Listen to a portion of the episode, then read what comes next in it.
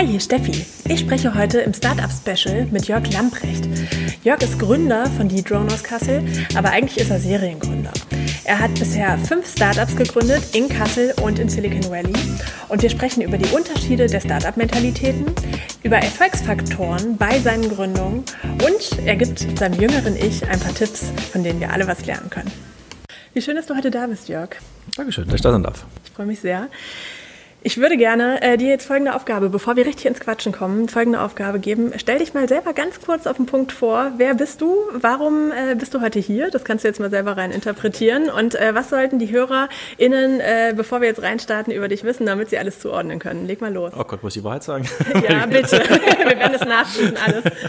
Ähm, ja, mein Name ist Jörg Lamprecht. Ich bin 51 äh, Jahre. Ich komme aus Kassel, bin hier aufgewachsen, habe hier studiert und habe in Kassel mittlerweile fünf Unternehmen gegründet und die auch alle mittlerweile sehr gut verkauft sind. Mein letztes, mein aktuelles D-Drone habe ich noch, aber ähm, war auch sehr viel im Ausland in San Francisco unterwegs und habe sehr viel mit Venture Capital zu tun gehabt, viele Finanzierungsrunden gemacht, über 80 Millionen Venture Capital eingetrieben. 80 Millionen? Ja, 80 Millionen und ähm, ja, bin jetzt eigentlich froh, dass, es, dass ich da sein darf und in Kassel der neuen Deckerei sein darf. Sehr schön. Ähm, wir freuen uns da sehr drüber, dass wir dich bekommen haben, äh, dass du jetzt gerade wieder äh, Corona-bedingt oder auch nicht, das werden wir gleich mal erfahren, warum du denn wieder in Kassel bist. Da kommen wir dann noch zu. Aber dass du jetzt gerade in Kassel bist und hier live da sein kannst, das freut uns sehr. Ähm, du hast gesagt, fünf Unternehmen gegründet. Wann war die erste Gründung? Die erste war wirklich 1996, also während des Studiums noch, hatte ich zwei Kollegen, den René. Wie alt warst du da? Oh, ich war gerade. Ist lange her. da fällt mir direkt eigentlich immer nur das Lied an, äh, eines war 1996, meine Freundin ist weg und bräunt sich. Äh, es ist wirklich lange her, ich war elf damals, das kann ich jetzt äh, Ich war sagen. unwesentlich älter. Ja, genau. Und äh, ich habe in Kassel mit zwei Freunden ein Unternehmen, ein Softwareunternehmen gegründet, das hieß Only Solutions. Mhm. Und äh, das wurde dann in ja, 99 schon verkauft mhm. und ähm, ja, dann haben wir dann gleich das zweite gemacht. Und, äh, Innerhalb von drei Jahren habt ihr das so groß gemacht, dass es direkt verkauft wurde und äh, lief? Ja, und äh, ja, das war 1999, wie gesagt, das erste Mal. Kann ich nur empfehlen, war ein toller Ritt. Wahnsinnig, ja. wahnsinnig gute Story. Und dann haben wir in 2000 wieder das nächste Unternehmen gemacht, das hieß Cobion. Mhm. Und das war so eine Bildsuchmaschine und so, die war dann ein bisschen größer. Die haben wir in 2004 dann verkauft an ja. Internet Security Systems aus Atlanta. Da kam dann so ein bisschen meine Amerika-Affinität dann raus, weil ich dann viel in den USA gearbeitet habe. Ja, und dann kam das nächste Softwareunternehmen, Giterra, und dann kam. Was, was ist da passiert? Äh, haben wir auch verkauft später, und das war ein, auch ein Softwareunternehmen, das war Social Search. Mhm. Ähm, das war relativ kurz, das nach einem Jahr war das schon weg. Und ähm, ja, dann kam iBotics, also ein Drohnenhersteller, der hat Drohnen hergestellt. Der wurde dann in 2011 gegründet und 2014 verkauft an, an Hexagon in Schweden. Ja. Und mittlerweile bin ich beschäftigt mit D-Drone, also ein System, was äh, ein Unternehmen, was Drohnenabwehr macht. Ähm, ja. Und ja, das hat sich sehr gut entwickelt, ist auch mittlerweile sehr groß geworden. Und das habe ich noch. Das hast du noch. Das waren jetzt fünf Unternehmen in unglaublich kurzer Zeit und äh, nach äh, ein, zwei oder drei Jahren super schnell verkauft. Äh, da fragt man sich natürlich, woher kommen diese ganzen Ideen in deinem Kopf? Äh, wie passiert das? Also wie, wie, wird man quasi Gründungsserientäter? Äh, woher kommen die ganzen Ideen? Ich glaube, da sind viele Menschen jetzt neidisch, die zu Hause sitzen und denken, ich will ja auch gründen, ich will ja auch, aber ich habe keine Idee. Ich weiß nicht, was ich tun soll genau, aber ich habe Bock drauf. Äh, wie kommen Sie jetzt auf die Ideen? ja, das, also das glaube, das Gründen, das Wichtigste ist wirklich, dass man anfängt. Also dass man wirklich einfach anfängt. Und ich gibt, es gibt unglaublich viele Ideen und die Ideen entstehen ja gleichzeitig. Also die Leute in den USA sind ja nicht schlauer oder haben mehr Ideen als die Leute hier in Kassel. Und ich glaube, das Wichtigste ist, dass man einfach anfängt. Und meistens drehen sich ja auch die Geschäftsmodelle. Das heißt, du meinst, wenn man eine Idee hat, gar nicht zu lange zu zögern äh, und einfach mal anzufangen? Es gibt doch gibt doch nichts zu verlieren. Aber wie kommst du auf die Ideen? Ich meine, das ist leicht gesagt, es gibt ganz viel, viel Rotwein. Rotwein. Du sitzt dann alleine zu Hause auf der Couch, trinkst äh, ganz viel Rotwein, äh, Rotwein aus der Hospitalskellerei und denkst, äh, äh, da, dann läuft's. In der, in der, Tat ist es, ist es so, also ich habe sehr viel technische Sachen gemacht, also immer Software, Security oder Drohnen und so.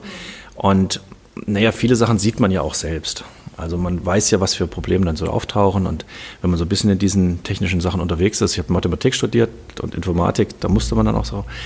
Aber viele Sachen, wie gesagt, das dreht sich auch noch. Man darf nicht so viel Wert drauf legen, dass man die richtige Idee, dass die alles perfekt ist am Anfang. Ja, sondern die verändert sich dann immer weiter. Naja, Coca-Cola war eine Apotheke am Anfang. Ne? Ich meine, das, das, das, das ist das, oder Braun-Melsung, die haben am Anfang, die haben was ganz anderes gemacht. Mhm.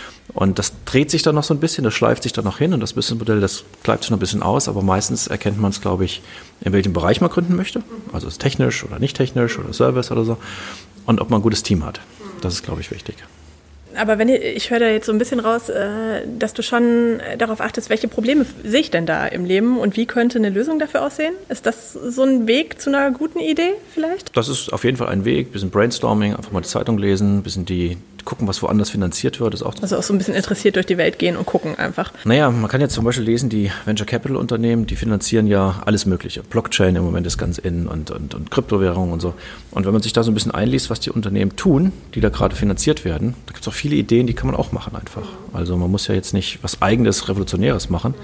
Ähm, die größten Unternehmen sind ja die, die naja, halt irgendwas anderes auch aufgegriffen haben. Ich meine, der Mark Zuckerberg hat auch nicht das Social, Media, Social Networking erfunden. Ja, und Larry Page war nicht der, der, der eine Suchmaschine erfunden hat. Und äh, die, also das sind ja alles Leute, die das dann später nur besser gemacht haben. Und dann startet man einfach durch und dann äh, läuft das Ding. Genau, mhm. Das ist mir ein bisschen zu leicht. Wenn wir das jetzt so, okay, dann sind wir fertig und dann verkauft man das Ding nach zwei Jahren und dann sitzt man hier irgendwann in Kassel und freut ja. sich. Was heißt denn durchstarten? Also wie, wie bist du da so rangegangen? Äh, was ist da aus deiner Sicht wichtig? Also ich glaube, man muss sich, ähm, also Team ist sehr wichtig. Also für Team glaube ich ganz, ganz, man muss wirklich die Gründungs, also ich glaube an Homos und Heteros. Mhm. Also ein gutes Team besteht immer aus Homos und Heteros. Mhm. Also homogene Ziele und heterogene Fähigkeiten. Okay. Also wenn, wenn wir jetzt ein Unternehmen gründen würden, ja. dann müsste man schon klar werden, was wir damit machen wollen. Mhm. Also wenn du das jetzt vererben wollen würdest mhm. Und ich aber sage, ich will in fünf Jahren raus, ich will es verkaufen, ja. dann würde es nicht funktionieren. Ja. Also die Ziele müssen schon... Das große Ziel darüber muss irgendwie... Genau, wir müssen schon darüber einig werden, hey, wir wollen es schnell großziehen, wir wollen es schnell finanzieren, wir wollen es möglichst Blitzscaling, heißt es, und dann verkaufen. Mhm. Wenn das das Ziel ist, ist schon mal gut. Und Heteros meine ich mit heterogene Fähigkeiten. Das bringt ja nichts, wenn drei Nerds sich zusammensetzen und machen irgendwie, sondern es muss ein Kaufmann dabei sein, es muss ein Vertriebler dabei sein, einer, der sich um die Finanzierung kümmert, vielleicht dabei sein. Also Menschen mit unterschiedlichen Fähigkeiten, aber dem gleichen Ziel. Und das ist so die Grundvoraussetzung. Und was sind so dann die ersten Schritte aus deiner Sicht? Kannst du das noch so zusammenfassen aus vielleicht auch den ersten Ideen? Ich meine, jetzt bist du fast schon äh, so weit drin, dass es sich, du hast wahrscheinlich auch ein Team dahinter, was das mit betreut und so. Ja. Ähm, vielleicht, wenn du dich jetzt mal äh, in äh, 97 äh, zurückziehst äh, ja. oder 96 sogar schon? Wir haben in 96, wir haben uns einfach ein Büro gemietet mhm. und haben angefangen, Software als Dienstleistung zu programmieren. Mhm. Also ich habe alle durchtelefoniert, die im Telefonbuch standen damals noch, ähm, und habe gefragt, braucht ihr Software? Wir machen euch, und dann haben wir Reservierungssysteme für Hotels gemacht und Abstimmungssysteme für so TED-Systeme und für medizinische Kongresse. Wir haben Scannerlösungen gemacht, um Papierstreifen zu analysieren. Aber es war nicht klar, was wir eigentlich machen wollten. Ja. Das heißt, wir haben Software. Erstmal einfach reingestartet, um zu gucken, was Software gemacht. Mhm. Und ich war für den Vertrieb zuständig, habe immer mhm. die Kunden angerufen und meine beiden Kollegen haben dann eher die Software gemacht. Ja.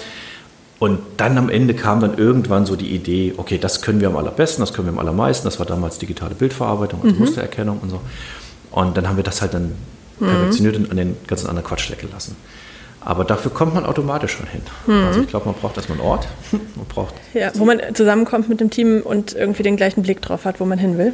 Ja klar, natürlich. Also man, man muss sich schon treffen und ähm, man muss schon dran arbeiten. Mhm. Ähm, oft ist der erste Kunde der Herzschlag des Babys. Ja. Also man kann sich beliebig lang mit sich selbst beschäftigen.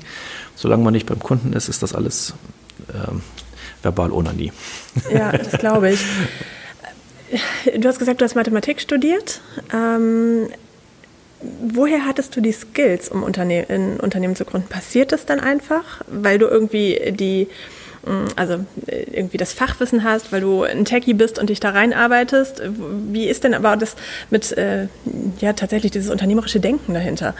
Äh, würdest du sagen, das war schon immer ausgeprägt bei dir oder kam das irgendwo her? Hast du da irgendwelche Bücher gelesen und dann war es da und los ging's? Nein, Podcast gab das, das, das, spürst du. Das ist jetzt nichts, was du äh, lernen kannst oder so. Äh, ich hatte den, das Glück, dass ich diese No-Future-Generation bin. Ich bin 1969 geboren. Mhm. Und wir sind aufgewachsen mit No Future und alles so Ne, schwierig. Und dann kam unser Highlight. Dann kam nämlich der Commodore 64. Mhm.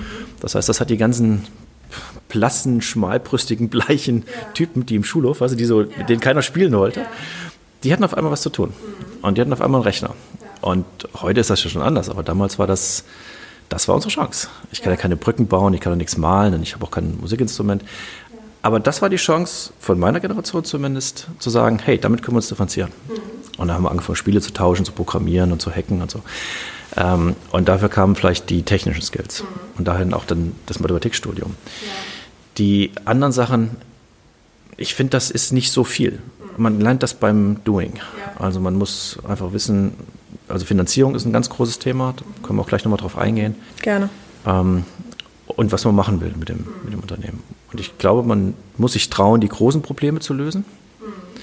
Heutzutage ist es ja so, es gibt ja nur noch ähm, die ganzen Unternehmen, die es heute gibt, gibt es nur noch, um das Leben der Hipsters etwas besser zu machen. Mhm. Noch eine App mit noch einem Roller und noch einem Lieferdienst und noch ein Bioprodukt. Aber es entwickelt ja keiner mehr eine neue Kloschüssel für Afrika oder so. Also mhm. man wird ja diese Probleme geht man nicht mehr an, das sondern heißt, nur diese noch, eher uncoolen Themen gehen, geht man nicht an. Naja, so große Themen. Man geht jetzt nur noch die, man nimmt sich die Hipster raus und sagt, denen möchte das Leben ein bisschen schöner machen, ein bisschen fauler machen. Die können noch cooler jetzt Sachen online bestellen oder ihren Intervallfasten noch besser kontrollieren. Aber äh, das sind so diese, das sind diese Themen. An die großen sollte man sich auch trauen. Ja. Die geht man kaum an. Was meinst du, was hält die Leute davon ab, das zu tun?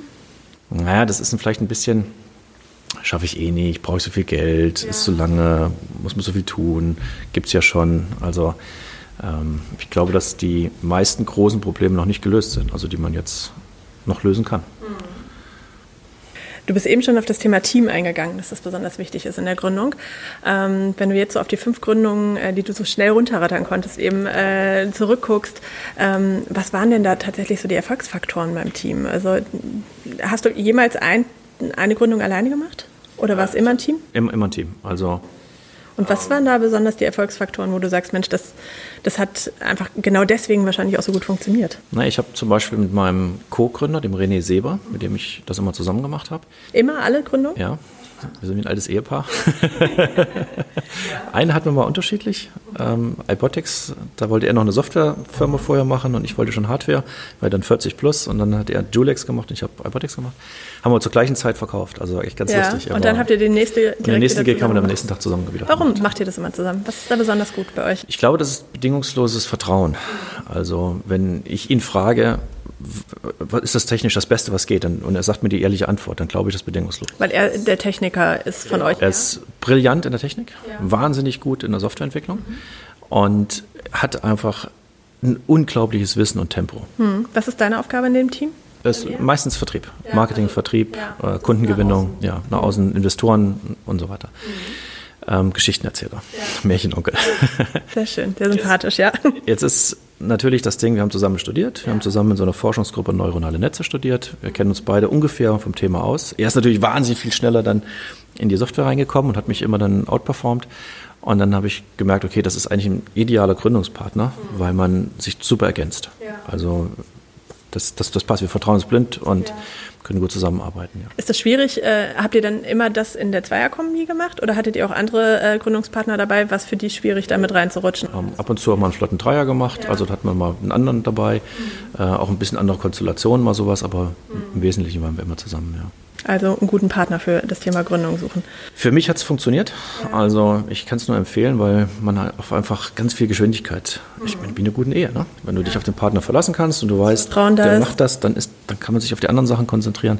Ja. Dann ist das wahnsinnig effektiv. Mhm. Also wenn man alles immer in Frage stellen muss und warum bist du der dann ist es, ja. dann kriegt man so Reibungsfriktion. Du kommst recht frisch aus den USA aktuell. Wann bist du wieder in äh, Kassel angekommen äh, und äh, wie lange warst du weg? Erzähl mal ein bisschen deine USA-Geschichte. Ja, wir hatten ähm, die Gründung hier in Kassel gemacht mit, mit der letzten Firma D-Drone und wir wollten dann eigentlich, haben, wir haben Venture Capital ein, eingeworben zur Gründung schon gleich und wollten damit in die USA gehen. Mhm. Das heißt, wir haben hier eine kleine Finanzierungsrunde gemacht, haben zweieinhalb Millionen bekommen von Target Partners aus München mhm. und ähm, sind in die USA gegangen, mhm. weil wir wollten eigentlich ein amerikanisches Unternehmen draus machen. Und dann bin ich rübergezogen. Wann war das? Ähm, das war vor 2015 war das. Fünf Jahre jetzt her. Genau, sowas, ja. War dann da vier Jahre mhm. und bin letzten Weihnachten wieder, also im Silicon Valley war ich, in San Francisco direkt. Mhm. Und da ist auch das Headquarter von unserer Firma, D-Drone. Und ähm, da war ich dann jetzt vier Jahre und bin jetzt wieder zurück, nachdem das Unternehmen in den USA deutlich größer ist als in Deutschland. Das heißt äh, teammäßig und umsatzmäßig? Ja, Team und Umsatz. Wir haben drei Standorte in den USA, in Washington, in San Francisco und in Columbus, Ohio. Und das entwickelt sich gut und schnell. Mhm. Und so sollte es ja auch gewesen sein. Und dann bin ich wieder zurückgekommen und bin jetzt operativ auch rausgegangen, bin jetzt im, im äh, Aufsichtsrat vom Unternehmen. Was machst du jetzt den ganzen Tag? Ich gehe meiner Frau auf die Nerven. Ja, toll. ja. ja. Ich hoffe, du guckst das nicht. Ja. Aber na gut, es ist ja schon noch einiges zu tun. Das heißt, ja. ich kümmere mich um Investoren, ich kümmere mich um große Partner und große Kunden. Mhm. Ähm, aber bin auch froh, dass ich das Tagesgeschäft ein bisschen. bisschen hm. Warum habt ihr damals die Entscheidung getroffen, äh, USA ist jetzt der richtige Schritt und der wichtige Schritt? Warum nicht einfach in Deutschland bleiben und das von hier machen? Ja, das ist eine gute berechtigte Frage. Oder vor allen Dingen, viele fragen ja auch, ob sie nach Berlin gehen sollten oder so, oder Köln, ja. München. Und das ergibt sich eigentlich anhand der Zahlen. Schau mal, in den USA ist der Markt für Technologieunternehmen deutlich, deutlich größer. Also in San Francisco oder der Bay Area insgesamt ziehen jedes Jahr 200.000 Unternehmen hin. Jedes Jahr. Also Kassel ist froh, wenn es zwei kriegt. Das heißt 200.000 Glücksritter. Es gibt hunderte von Venture Capital Firmen. Man könnte ja aber andersrum jetzt auch sagen, okay, das sind so viele, man, man hebt sich erstmal gar nicht so leicht ab, wahrscheinlich. Ja, das stimmt. Du musst wirklich kämpfen. Das ist ja. ganz, ganz eng und ganz, ganz hart. Und die Gespräche sind anders und hier in so würden wahrscheinlich schon 80 Leute um einen rumsitzen. Ja. Aber es ist halt das Epizentrum für Unternehmensgründung, mhm. Skalierung und Verkauf. Das kann man einfach nicht ignorieren. Mhm. Und die größten Technologieunternehmen der Welt kommen nun mal aus dem Silicon Valley. Ja. Und in Deutschland das letzte große Technologieunternehmen ist 1974 entstanden, SAP. Mhm. Also 35 Jahre vor deiner Zeit. Ja. Aber das, ähm, das kann man nicht ignorieren. Das heißt, wir sind rübergegangen, als Beispiel, wir hatten von, der, von unserer betreuenden Bank oder Sparkasse einen Kontokorrentkredit mhm. über 200.000, nachdem wir das Unternehmen gegründet haben. Wir sind in Silicon Valley gegangen und haben 6 Millionen bekommen von der dortigen Bank. Das Weil da einfach, äh, sind die risikoaffiner? Viel. Viel, viel risikoaffiner? Absolut, absolut. Ja, ja, also das, die, die, die Grundhaltung von, von amerikanischen Investoren ist, also in Deutschland möchte man, ein Investor, der in Deutschland eine Million gibt, der möchte die wiederhaben. Mhm. Der möchte jetzt Verträge und Auskunftsrechte und Vorzugsklauseln und Einflussnahmen und also er möchte die wieder haben. Das merkt man an jedem seiner Worte. Er möchte die Million wieder haben. In den USA nicht. In den USA möchte man, wenn man eine Million investiert, das Recht haben, nochmal 10 Millionen weitere zu investieren. Weil sie daran glauben, dass das gut wird und äh, da noch mehr rausziehen wollen und dadurch. Sie möchten halt, wenn es nach oben geht, richtig dabei sein. Ja. Und nicht nur mit Kleckerkram. Und, und, nicht, und nicht die Millionen wiederbekommen, sondern die möchten das nächste Google. Und sagen, pass mal auf, wenn es geil wird bei dir, wenn das Unternehmen durchstartet, dann will ich richtig dabei sein. Was ist der Unterschied zwischen denen und den deutschen Investoren? Also warum nach den fünf Jahren jetzt, was würdest du sagen, liegt das an der Mentalität des Landes? Liegt es daran, weil die das einfach gewohnt sind, dass da mehr passiert? Was passiert? Ja, also zum einen Erfahrung natürlich. Die machen das Thema ja schon seit 20, 30, 40 Jahren und haben gesehen, dass alle schnell wachsenden Unternehmen, ob das eine Google, eine Yahoo oder Oracle oder wie es auch alle hießen, die wurden alle gegründet mit viel Geld und dann einen ganz, ganz, ganz schnellen ja, Marktwachstum. Und ein Unternehmen, was scheiße läuft, da kriegst du eh kein Geld wieder. Das heißt, wenn ich dir eine Million gebe und ein Unternehmen funktioniert halt nicht, ist aus irgendeinem Grund, ich kriege es eh nicht wieder, ist eh weg. Und das haben die Amis verstanden. Die wissen, okay, wenn es scheiße läuft, bin ich eh weg.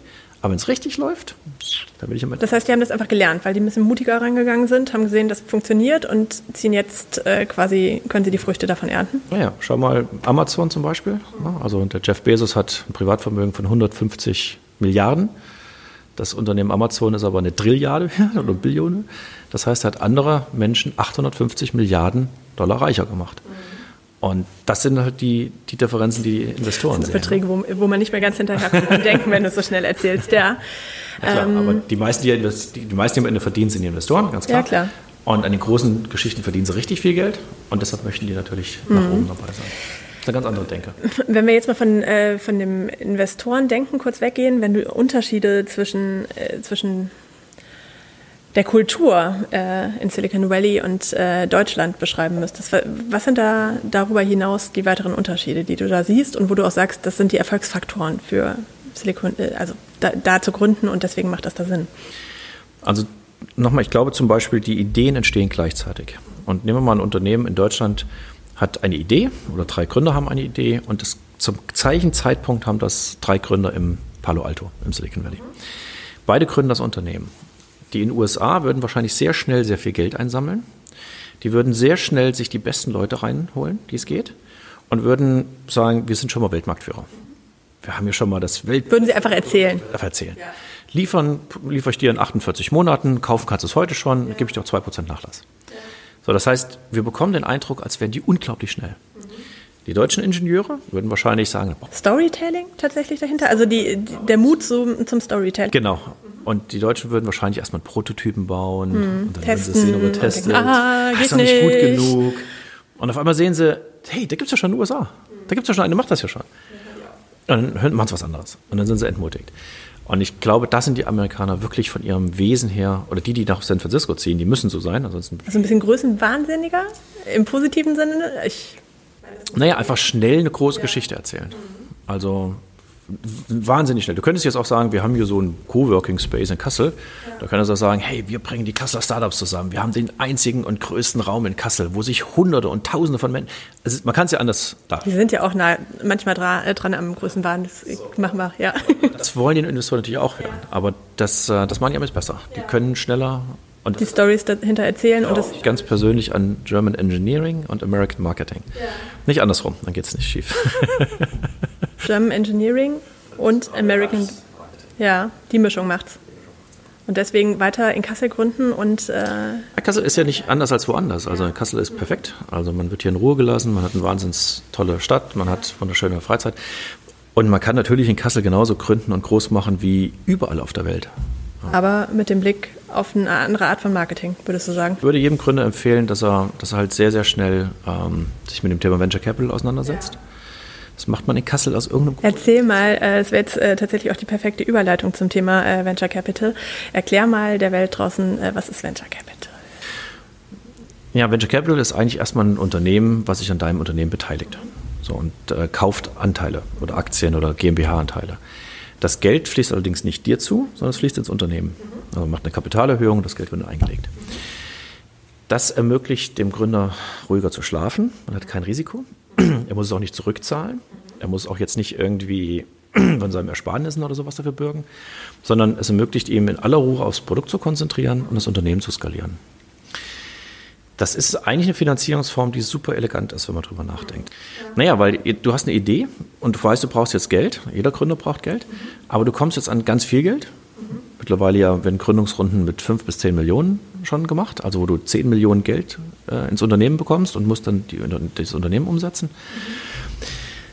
Und kannst dich halt auf deinen Markt konzentrieren. Kannst du die besten Leute einstellen und hast erstmal das Thema Geldsorgen für ein, zwei Jahre beendet. beendet. Ähm, in Deutschland versuchen die Gründer das immer ohne. Und die funktionieren so über, die sehen diese vollkommen falschen Zahlen von der Höhle der Löwen. Ja. Ach, ich gebe dir 50.000 Euro für 20 Prozent. Das ist ja Betrug. Also das ist ja auch vollkommener Quatsch. Wer will denn mit 50, da kannst du ja nichts mitmachen. Das heißt, mit 20 Prozent gibst du ab für 50.000 Euro und zwei Monate später ist das Geld leer. Ja. Also das ist Käse. Höhle der Löwen ist gut zum Bekanntheitsgrad schaffen, aber jetzt nicht ernsthaft, um Unternehmen zu finanzieren. Ja. Das ist ja Blödsinn. Ähm, ja, und dadurch kann man halt sich mehr auf sein Geschäft konzentrieren und ja, schneller skalieren. Und es funktioniert in den USA für dich besser? Das gibt es in Deutschland auch, in Kassel leider nicht so viel. Also ich kenne in Kassel wirklich kein Unternehmen, was VC-Geld hat. Woran liegt das aus deiner Sicht? Warum, was sind die Bedenken vielleicht der anderen GründerInnen dahinter? Ja, das weiß ich nicht. Also es gibt, es gibt einige Unternehmen natürlich, die haben so KfW-Darlehen und, und diesen, diesen Tech-Fonds von Deutschland und sowas. Aber das ist alles, wo ich denke, das ist so, das steht dann eher im Wege später. Du, du kriegst halt eine Menge Watschen. Also wenn du, VC, wenn du VC untersuchst, das ist so wie als Nerd in die Disco gehen und die Mädels anquatschen, dann kriegst halt immer wieder, hey, hau ab. Und das ist beim VC genauso, weil 99,9 Prozent sagen die Typen, hey, pff, bist ein Spinner, hau ab. Das sagen die so nicht, aber du kriegst da sofort die Reaktion. Also du fliegst immer wieder raus, du fliegst immer wieder raus. In meinem D-Tron habe ich wirklich 40 VCs besucht, bevor ich das erste Geld hatte. 40 VCs. Und das muss man aushalten. Das heißt, man braucht einen längeren Atem und mehr Widerstandskraft und man muss immer wieder dranbleiben. Und das Mit Niederlagen umgehen. Ne? Ja. muss halt damit umgehen, dass dir einer ständig sagt, was du machst, ist Blödsinn. Ja, das heißt, die anderen Wege sind einfach leichter? Ja, es ist nicht so, es tut nicht so weh. Und jetzt muss man ja zu VCs, muss man ja wirklich die Geschichte erzählen und dann muss man immer wieder schleifen. Das heißt, du gehst zu einem Venture Capital Unternehmen und jetzt sagt er, na, komm nicht rüber, ich finde dich irgendwie doof. Ja. Und das muss man die Geschichte umstellen so ein bisschen. Also ich habe es immer so gemacht, ich habe zehn besucht und wenn bei zehn nichts rausgekommen ist, habe ich ganz neue Slides gemacht. Ja. Also komplett alles über den Haufen geworfen und gemerkt, okay, hat nicht funktioniert, Geschichte neu. Ja, man kann die ja dann anders mal erzählen oder eher Marketing-mäßig oder eher Engineering oder das Alleinstellungsmerkmal rausarbeiten und dann so ein Feedback kriegen, was hat denn funktioniert. Und dann geht man wieder zu den nächsten zehn und kriegt wieder Feedback und so. Aber das tut halt weh. Aus irgendeinem Grund ist das auch anstrengend. Das ist äh, auf jeden Fall der anstrengendere Weg. Äh, aber das heißt, du würdest zusammengefasst schon äh, dafür werben, dass mehr Startups, mehr GründerInnen in die Richtung denken sollten und das angehen sollten. Weil es macht einfach, sobald man dann VC hat, das Leben viel, viel, viel leichter. Ja. Gibt es denn, du hast eben gesagt, dass sowas wie die Höhle der Löwen sowas äh, irgendwie falsche Zahlen darstellt und ein falsches Gefühl dafür äh, gibt. Äh, hast du so ein paar Quellen, wo du sagst, äh, beschäftigt euch mal damit, äh, wenn ihr in die Richtung denkt, äh, das hilft euch weiter? Ich würde wirklich empfehlen, die anderen VCs zu studieren, was die finanzieren und wie die das finanzieren. Also gibt es halt auch diese verschiedenen Runden, A, B, C-Runden oder Seed. Seed ist also, das ist nur die Idee, die wird dann als, ne, so Samenkorn, die wird dann finanziert. Und da kann man ja mal schauen, was die finanzieren und mit welchen Höhen. Also ein Unternehmen, was am Anfang 1, 2, 3 Millionen kriegt, ist wahrscheinlich eine Seed-Runde. Mhm. Damit kann man das Unternehmen gründen und kubieren, vielleicht bis auf eine Million Umsatz bringen und zehn Leute einstellen. Mhm. Dafür braucht man ungefähr eine Million oder zwei Millionen. Ne, so, je nachdem, ja. wann man zum Umsatz kommt. Und wenn es dann zum Umsatz gekommen ist, dann kommt man mal so die A-Runde oder die B-Runde und dann macht man nochmal so 10 Millionen, 15 mhm. Millionen. Und das geht dann so weiter. Zum Schluss D-Runden, C, D-Runden sind bei 100, 150 Millionen. Also WeWork oder so, die haben zum Schluss Milliarden gekriegt, zwei, drei Milliarden in ihren Runden. Aber das. Ähm Weil sie sich wahrscheinlich aber auch angetastet haben und äh, gelernt haben, die Story richtig zu erzählen und es zu verkaufen. Und, und der Wert wird ja auch immer größer. Also, klassisches Beispiel: die Seed-Runde ist bei einer Million Firmenbewertung. und dann kriegt man 500.000, gibt 50 Prozent seines Unternehmens ab. Ist schwierig dann, ne? Danach ist schwierig. So, danach hat mein Unternehmen vielleicht 5 Millionen wert, hat aber schon 50 Prozent abgegeben. Ja. Jetzt macht man nochmal über 30 Prozent oder 40 Prozent. Und der nächste Investor will ja auch wieder einen signifikanten Anteil haben. Dann hat man am Ende noch 10 Prozent oder 5 Prozent oder 3 Prozent. Aber das Unternehmen ist noch nicht in Fahrt gekommen. Deshalb kann man solche Sachen wie Höhle Löwe eigentlich nicht machen. Mhm. Aber trotzdem zusammengefasst würdest du sagen, Venture Capital. Venture Capital ist Leute, super. Absolut. guckt euch das an, ja, ja, euch kriegt, da dran. Man kriegt Coaching, man kriegt ein Turbo, man kriegt Zugang zu den, zu wirklich den besten Analysten der Welt. Man ist auf einmal äh, mit wunderbaren anderen vielen Investoren zusammen und so. Also Wahnsinns-Turbo. Also Venture Capital ist wirklich ein Turbo für jedes, für jedes Startup. Nehmen wir jetzt schon mal als ersten kleinen Tipp mit. Ähm wir fragen die Gründer. Äh, wir hatten uns hier im Vorgespräch, haben uns darauf geeinigt, wir äh, gucken uns gar nicht deine äh, vielen, vielen Unternehmen so genau an, sonst dreht sich dieser Podcast immer sehr um die Idee dahinter und so. Trotzdem, wenn es jetzt jemand kann, drei Tipps an alle GründerInnen da draußen, äh, wo die auf jeden Fall dran denken sollten bei einer Gründung. Was würdest du als äh, Gründer, äh, als äh, Dauergründer quasi mitgeben? Ey, das Serientäter hast du noch im Vorgespräch gesagt, genau. Was würdest du als äh, Gründer Serientäter äh, allen GründerInnen da draußen mitgeben, dass sie das auf jeden Fall beachten sollten und im Kopf haben sollten? Also das erste ist sicherlich dran glauben und machen, einfach tun. Also einfach das Unternehmen gründen und und losgehen. Das, ich glaube, das ist der aller, allerwichtigste Schritt, das ist, die, das ist die Geburt. Das zweite ist das Team, Homos und Heteros, ne, dran denken. Und das dritte ist bestimmt die Finanzierung. Also, dass man auf eine ordentliche Finanzierung achtet. Ähm, ich hätte wahrscheinlich vor zwei oder drei Jahren oder fünf Jahren hätte ich gesagt, technologisches Alleinstellungsmerkmal ist wichtig. Also, dass man etwas baut, was halt wirklich Alleinstellungsmerkmale hat. Würdest du heute nicht mehr sagen? Na, ich glaube, das kann kommen. Also wenn man genug Geld hat, dann kann man sich auch die besten Ingenieure einkaufen oder abwerben oder so. Ähm, und manchmal dreht sich das Geschäftsmodell auch. Und mittlerweile gibt es ja auch, ich sag mal, ganz viele unglaublich große Geschichten, ähm, die nicht technologisch sind. Also Amazon ist eine Website letztendlich und ähm, da passiert nicht viel außer ein Handel. Aber es hilft auch, wenn man technologisch Alleinstellung mhm. Du hattest im Vorgespräch, äh, und du hast es eben auch kurz angedeutet, äh, bevor ihr anfangt, äh, darüber nachzudenken, nach Berlin zu gehen, äh, liebe Startups, äh, geht direkt äh, in die USA. Ja. Das war ein Satz, den, der sich direkt bei mir eingeprägt hat. Ähm, fass nochmal zusammen, warum? Na, die Investoren sind da. Also man kann in den USA ungefähr 400 Venture Capital Firmen besuchen, mhm. innerhalb von 20, 30 Kilometer Fahrzeit. Mhm. Also man kann jeden Tag zwei oder drei Stück abarbeiten und hat echt eine Menge zu tun, wenn man die alles kennenlernen will. Das, äh, das nächste ist der, der Zugang zu, zu anderen Digitalunternehmen ist groß. Also man kriegt schnell Partnerschaften gemacht. Man ist da sehr offen auch mit diesen Startups in so, also Google und Co. Die haben ja alle Trainee-Programme, wo die mit Startups zusammenarbeiten. Und ähm, ich glaube, das dritte ist einfach, das Unternehmen wird größer. Also ich, wenn ich so rede, rede ich immer für die Leute, die viel Geld verdienen wollen. Mhm. Also jemand, genau, der, also jemand, der Geld verdient, nicht ja. wichtig ist, der sagt, ich möchte ein Startup gründen, weil das Gründungswillen ja, und ich will ein bisschen was Nachhaltiges so machen und möchte und irgendwie was Nettes machen, aber ich, ja. Geld ist mir nicht so wichtig. Für die trifft das nicht zu. Okay. Aber für, für Unternehmen, ich glaube, die schnell und vor allen Dingen auch reich werden wollen, für die trifft das auf jeden Fall zu. Ich fand das so schön, du hast den Satz so am Telefon rausgeknallt und ich dachte, ja, das klingt aber einfach zu leicht. Ne? Bevor ihr darüber nachdenkt, nach Berlin zu gehen, was ja für viele schon ein großer Schritt ist, zu sagen, wir gehen mit einem Unternehmen da jetzt hin, äh, zu sagen, wir gehen in die USA, das klingt äh, erstmal so, ja, das kannst du jetzt sagen, nach, äh, nach sehr, sehr vielen Gründungen. Ähm, aber findest du, das ist tatsächlich auch für Leute, die jetzt gerade reinstarten, wenn du dich jetzt in 96 zurückdenkst, äh, Würdest du deinem jüngeren Ich das auch äh, sagen? Ja, ja. Ich würde, ich würde meinem jüngeren Ich sogar sagen, gründest gleich in den USA. Ja, also dann richtig. Ja, das kannst du ja online machen. Gehst, also du gibst Online-Dienstleistungen, wo du eine Firma gründest und bist halt drüben. Guck mal, ich habe, als ich rübergegangen bin, das erste Mal, ich habe im Starbucks gearbeitet, habe so eine, so eine Airbnb-Wohnung. Alle 90 Tage muss ich das Land verlassen, weil dein Visum geht nur 90 Tage und dann muss ich immer nach Mexiko oder nach Kanada für einen Tag und bin wieder zurückgekommen, durfte wieder 90 Tage, durfte nicht arbeiten offiziell. Also das ist alles möglich, aber das ist halt unbequem und es ist wirklich anstrengend. Aber ich finde es halt nachhaltig wirkungsvoller und die Kontakte, die man trifft, sind viel, viel, viel mehr wert als vielleicht, wenn man jetzt einfach nur nach Berlin geht. Hast du noch weitere Tipps an dein Gründ äh, jüngeres Ich? wenn du gerade so am Reden bist. Ähm, ich glaube, für mich persönlich würde ich noch sagen, nicht so früh verkaufen. Ich habe immer sehr früh verkauft, mhm. aber ich glaube, ich würde, ähm, mein Jüngeres verkauft nicht so früh. Mhm. Warum? Na, weil die meisten großen Werte dann erst entstehen. Also wenn sich jemand anders für dein Unternehmen interessiert und dafür bereit ist, einen signifikanten Betrag zu Dann wird das später wahrscheinlich noch mehr. Wird es eher mehr werden. Das kann auch schief gehen, das ist schon klar, das ist schon ein ja. Risiko. Aber wahrscheinlich kann man ein oder das andere durchaus. Also Corbion zum Beispiel damals fand ich eine Story, die haben wir viel zu früh verkauft. Mhm. Die hätten wir wahrscheinlich noch für viel mehr ein bisschen später verkaufen können. Und das. Kassel-Läner bist du so richtig durch und durch, äh, hast du schon gesagt. Hier, hier geboren, hier groß geworden. Das hatte ich immer wieder hier gehalten, äh, auch wieder hier gelandet. Immer hier gegründet. Das heißt, äh, du kennst die Kasseler Startup-Szene sehr gut. Was würdest du sagen, was funktioniert hier schon sehr gut? Und wo äh, könnte Kassel einfach nochmal eine Schippe drauflegen? Was fehlt in Kassel für Gründer?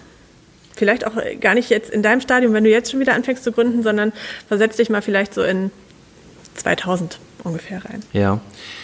Also das, was, was ich in den USA sehe, ist halt, dass die, dass die Gründer, die erfolgreich waren, die gehen nicht weg.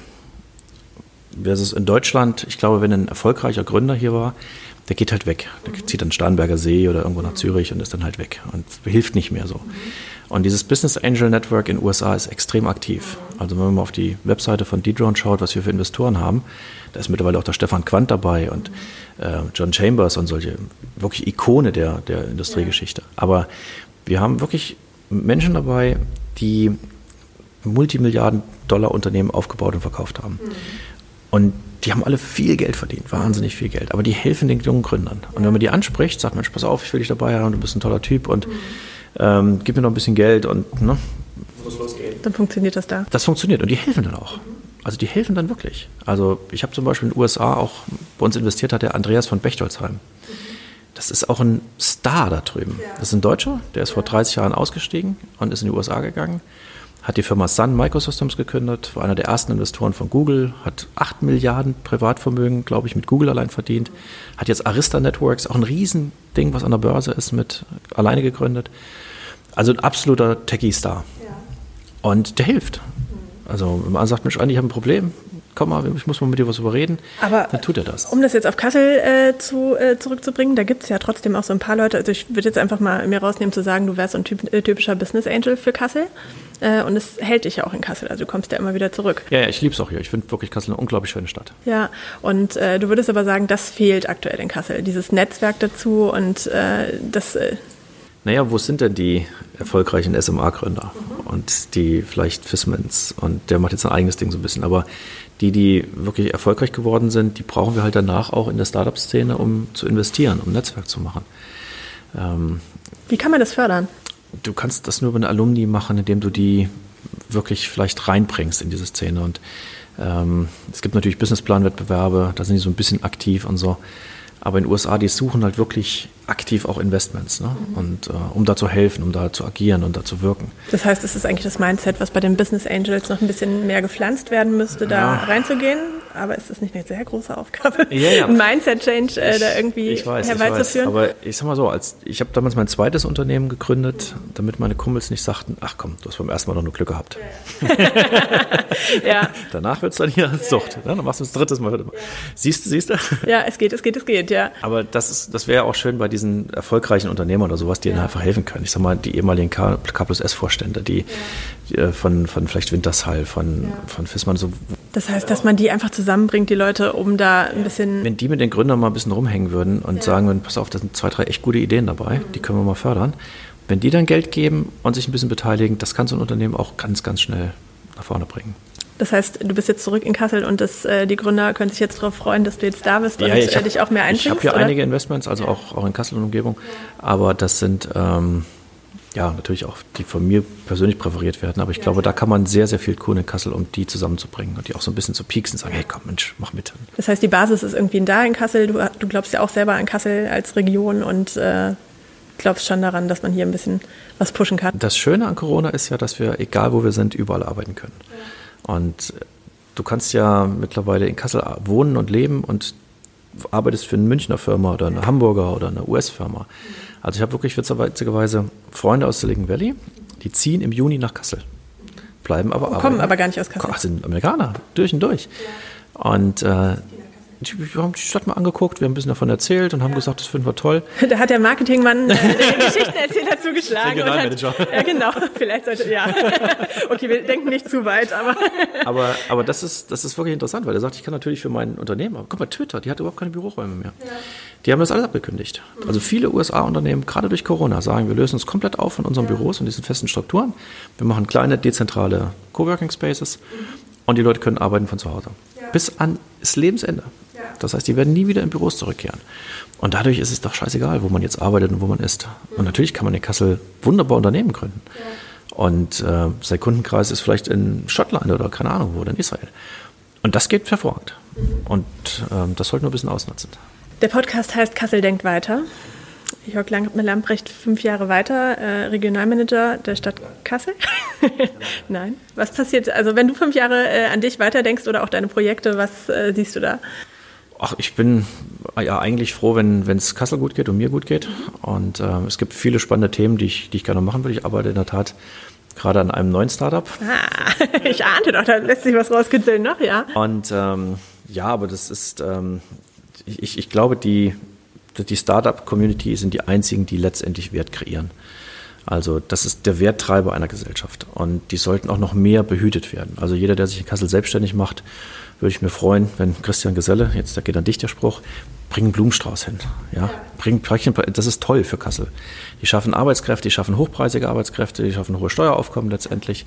Wir haben extrem gute Beispiele wie SMA zum Beispiel, die es aus der Uni rausgeschafft haben und tausende von Leuten eingestellt haben. Also dieses Thema Startups, da muss der Bürgermeister auch selber sagen, komm, ich, alles, was ich kann, ich helfe dir. Das sind natürlich viele und der hat nicht viel Zeit. Aber das sind die Werttreiber der Gesellschaft. Und die das heißt, Jörg Lambrecht, fünf Jahre weiter, wir können uns jetzt auf äh, ein weiteres Startup freuen, was da in der Mache ist, ja? Oder als Investor, oder? Ja, irgendwas wird da passieren. Kassel fünf Jahre weiter, was wünschst du dir für Kassel? Wo, was, was, du kannst ganz groß denken, du kannst dir jetzt wünschen, was du willst. Äh, wir, wir können das ja weitergeben hier. Na, ich glaube, wir brauchen uns nicht daran zu orientieren, was andere große Regionen geschafft haben, sondern wir können uns eigentlich auf das konzentrieren, was wir haben. Mhm. Und wir haben wirklich eine außerordentlich hohe Lebensqualität. Wir haben wirklich gut ausgebildete Leute, wir haben eine hervorragende Universität. Und das können wir eigentlich ein bisschen noch pushen und multiplizieren. Also ich würde mich wundern, wenn wir Leute anwerben würden für Kassel, die hierher kommen, sich ja selbstständig machen, die vielleicht hier arbeiten oder wohnen und für irgendein Unternehmen arbeiten. Aber diese, dieses Thema neue Energien, glaube ich, ist ganz groß in Kassel. Ähm, das können wir wirklich noch ein bisschen spielen. Da sollten wir uns auch nicht die Butter vom Brot nehmen lassen. Und ähm, andere Themen, die einfach perfekt hierher passen würden. Also Logistik zum Beispiel oder Infrastruktur können wir auch machen. Sehr schön. Schöne abschließende Worte. Ich äh, bin ziemlich sicher, dass du in fünf Jahren nicht im Schaukelstuhl, wie du vorhin noch irgendwann angedeutet hast, äh, zu Hause sitzt und nur noch deine Frau nervst. Ich glaube, da ist viel, zu, viel Energie, äh, viel zu machen dahinter. Salat essen dabei. Genau. ich glaube, das wird nicht passieren. Ähm, ich freue mich darauf, das zu beobachten, was bei dir noch geht und äh, wie sich die Wege hier äh, der ganzen Kasseler Startups weiter kreuzen werden. Und äh, vielen Dank, dass du da warst. Dankeschön, Steffi. Viel Erfolg. Tschüss.